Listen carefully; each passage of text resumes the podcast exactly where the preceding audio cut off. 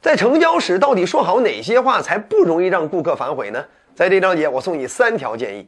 首先的第一条建议呢，就是请教顾客反转向你购买的理由。比如，这世界上最会卖汽车的推销员乔吉拉德，也他也是世界吉尼斯纪录保持者。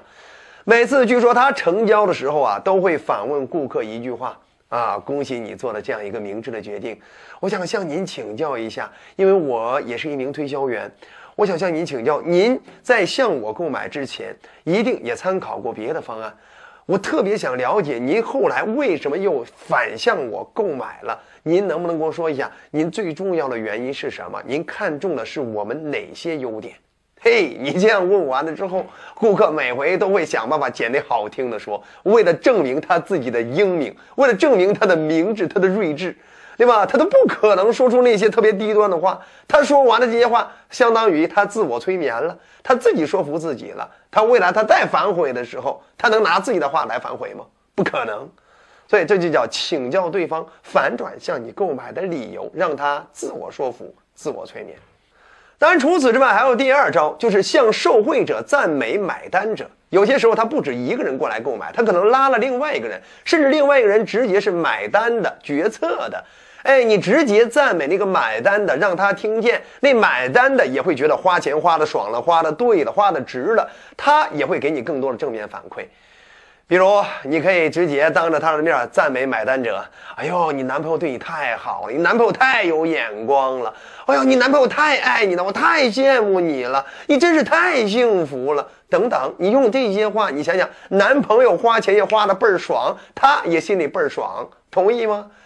比如爸爸给孩子买的东西也是一样，哎，你爸爸对你太好了，你爸爸太爱你了，有这样的爸爸真幸福啊！你看这爸爸买东西买的特别有面子，没错吧？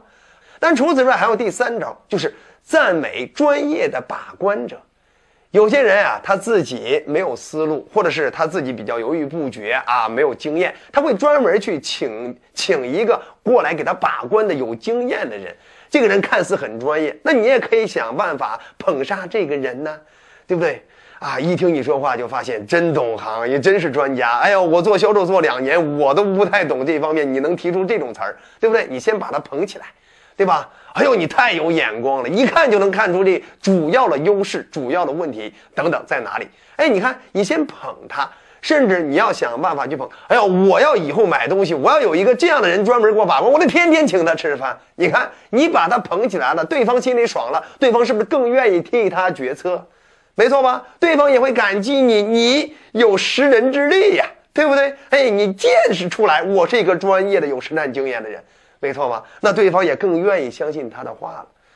对吗？啊，甚至有些时候你会提一些你们独特的优势啊，我们这是什么样的特材，用什么样的工艺啊？这个他懂的，其实他不见得懂。那个时候他都会给你点头，是是是这么回事好像你看，为什么他要点头？因为他得证明自己专业呀。